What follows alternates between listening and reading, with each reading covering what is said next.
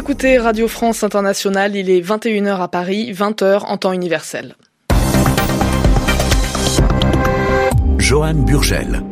Bonsoir et bienvenue dans votre journal en français facile. Pour le présenter avec moi ce soir, Clémentine Pavlotsky. Bonsoir. Bonsoir Joanne, bonsoir à tous. Premier jour de l'année marqué par un important, une importante manifestation à Hong Kong. Plus d'un million de personnes se sont rassemblées pour rappeler leurs revendications. En Australie, les secours sont mobilisés pour venir en aide à des milliers de personnes bloquées par les incendies. Et la Croatie prend aujourd'hui la présidence tournante de l'Union européenne avec de nombreux dossiers importants à gérer, notamment le Brexit. Le journal. Le journal. En français facile. Plus d'un million de manifestants pro-démocratie se sont rassemblés à Hong Kong. La foule a envahi les rues de la ville pour marquer le passage à la nouvelle année et donner un nouveau souffle au mouvement de contestation. Les organisateurs affirment que la manifestation a rassemblé plus de monde qu'au mois de juin, au début du mouvement. La police avait autorisé le rassemblement d'aujourd'hui et de nouveaux syndicats sont apparus dans le cortège. À Hong Kong, le reportage de Stéphane Lagarde.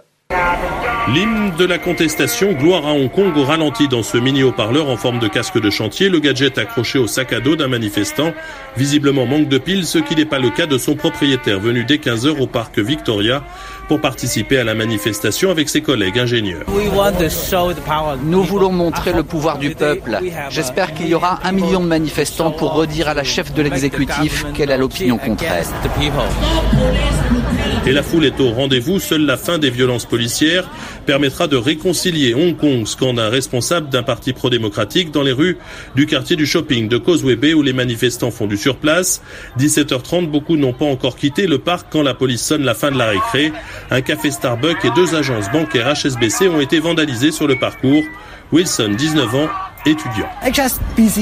La banque HSBC a gelé les avoirs. L'argent que les protestataires avaient versé sur un fonds de soutien destiné à payer les frais de justice des personnes arrêtées.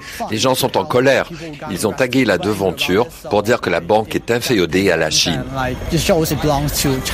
La police nous a demandé de disperser la manifestation en moins de 30 minutes, affirme ce mercredi soir le Front civique des droits de l'homme avant de procéder à des dizaines d'interpellations. Alors que les balayeurs sont à l'action, M. Lee, 66 ans, continue de souffler dans son harmonica. Pour la liberté de Hong Kong, nous recommencerons, dit-il. Stéphane Lagarde, Hong Kong, RFI. Selon la police hongkongaise, environ 400 manifestants ont été arrêtés. Les manifestants irakiens pro-Iran ont eux quitté les abords de l'ambassade des États-Unis à Bagdad. Ils ont répondu à l'ordre d'une puissante milice chiite qui estime que le message des manifestants a été entendu. Le ton a continué de monter ces dernières heures entre Téhéran et Washington. Donald Trump a menacé de faire payer le prix à l'Iran, accusé d'avoir organisé l'assaut de l'ambassade américaine. Des Irakiens pro-Iran protestent contre des raids aériens américains qui ont fait 25 morts dimanche en Irak. Et pour la première fois depuis ces frappes, le guide suprême iranien a réagi. Sur Twitter, l'ayatollah Ali Khamenei a écrit qu'il condamnait avec force la malveillance des États-Unis. En Australie, une opération de sauvetage de grande ampleur est en cours dans l'état de Victoria. Précisément dans la région d'East Gippsland pour aider les milliers de personnes réfugiées sur les côtes pour fuir les incendies. Depuis lundi, huit personnes ont été tuées, plusieurs autres sont portées disparues. Des navires et des avions militaires sont déployés pour aider les habitants et les touristes. Voici le témoignage de Serge Thoman, un habitant de Melbourne, la capitale de l'état de Victoria. Encore il y a deux ou trois jours, il y a eu des feux juste à 16 km du centre de Melbourne et qui ont été maîtrisés dans des parcs et autres. Le Gippsland, c'est beaucoup plus sauvage avec des forêts, etc. Et donc automatiquement, quand le feu prend, ça va plus vite et c'est plus fort. Le problème, c'est que certaines personnes sont coincées et ils ne peuvent pas quitter, même si leur village, leur ville est saine ou rien ne va arriver.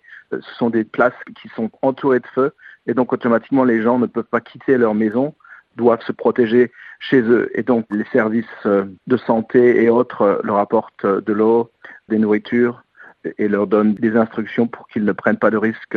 Mais je pense que le gouvernement du Victoria a appris des erreurs qui ont été faites dans le gouvernement du New South Wales et de South Australia et sont vraiment très présents. Euh, L'armée est impliquée, beaucoup de volontaires sont impliqués et le gouvernement est vu très en avant, en amont de tout ce qui se passe euh, dans les régions euh, pas très très loin de Melbourne. Depuis euh, le mois de septembre, une superficie équivalente à celle de la Belgique est partie en fumée en Australie. Carlos Ghosn prendra la parole la semaine prochaine. L'ancien patron du groupe automobile Renault-Nissan donnera une conférence de presse le 8 janvier à Beyrouth, annonce de l'un de ses avocats. Carlos Ghosn a fui le Japon lundi où l'attendait un procès pour des affaires de détournement d'argent. Les autorités libanaises affirment qu'il est entré dans le pays de manière légale. La Croatie prend à partir d'aujourd'hui la présidence tournante de l'Union européenne. Et c'est la première fois pour ce pays entré dans l'UE en 2013. Pour le moment, la Croatie est en plein milieu d'une élection présidentielle. Le second tour aura lieu dimanche. Il n'empêche, le pays va devoir tout de suite se mettre au travail dans un contexte difficile. Avec cette présidence tournante qui va durer six mois, la Croatie aura plusieurs dossiers importants à gérer, comme celui du Brexit, c'est-à-dire la sortie du Royaume-Uni de l'Union européenne. À Bruxelles, la correspondance de Lax Milota. Les Croates entament la présidence du Conseil de l'UE sans connaître le nom de leur propre président. Le deuxième tour de l'élection présidentielle aura lieu ce dimanche. Le pays s'est bien préparé pour son rôle européen ces six prochains mois, selon plusieurs fonctionnaires à Bruxelles. La Croatie débute cette présidence dans un contexte difficile.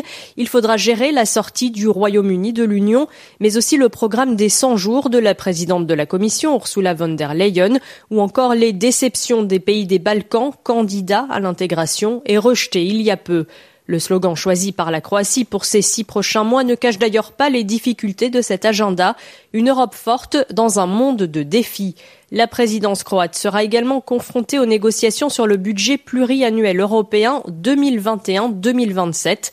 Il s'agira de définir quels budgets seront disponibles, notamment pour la politique agricole. Des négociations complexes en vue donc avant une présidence allemande le 1er juillet. Lax Milota, Bruxelles, RFI. En France, 28e jour de grève contre la réforme des retraites et toujours pas de sortie de crise en vue. Hier, lors de ses vœux aux Français pour la nouvelle année, Emmanuel Macron est resté ferme. La réforme ira jusqu'au bout. Il a tout de même demandé au gouvernement de trouver un compromis rapide avec les organisations syndicales. Des propos qui ont fait réagir la CGT. Son secrétaire général Philippe Martinez demande toujours le retrait du projet. Le festival du merveilleux se tient à Paris au musée des Arts Forains. Pour sa dixième édition, le carnaval est mis à l'honneur. Danseurs, chanteurs et musiciens se produisent dans un univers dédié aux arts du spectacle. Voici le reportage de Léonie Cornet. Une invitation au voyage, c'est la promesse de Jean-Paul Favant, fondateur du musée des Arts Forains. Ce collectionneur de manèges, de jeux et de jouets du 19e siècle présente sa dixième édition du Festival du Merveilleux. Dans une ambiance à la fois feutrée et colorée, cette caverne d'Ali Baba regorge de trésors forains et fait revivre les folies carnavalesques. Jean-Paul Favant. J'étais un passionné de théâtre, je pratiquais un peu, et j'étais aussi antiquaire. J'ai donc réuni des objets qui parlaient fort, des objets qui avaient de la personnalité, des objets de curiosité. Cette année, j'ai fait en sorte de réunir l'essentiel des dix expériences des années précédentes pour les présenter ensemble. Entre Florent l'accordéoniste et Philou le danseur de claquettes, le musée propose un tour du monde des arts du spectacle. Mais c'est le derviche tourneur qui a le plus séduit Salomé, 16 ans, et Solène, 9 ans. C'est bien et puis ça fait un peu voyager. Moi, ce spectacle, c'est celui qui m'a le plus plu. Mais ce qui m'a étonné, c'est qu'il n'est pas le tournis. Le Festival du Merveilleux, une parenthèse magique pour bien commencer l'année, c'est au pavillon de Bercy jusqu'au 5 janvier. Un reportage de Léonie Corpé au musée des Arts Forains à Paris. Voilà, c'est la fin de cette édition du journal en français facile. On retrouve euh, Clémentine Pavlotsky tout à l'heure pour euh, la dernière édition d'Afrique Soir. Tout à fait, ça sera à partir de 23h30, heure de Paris, une heure de moins en temps universel. Restez à l'écoute.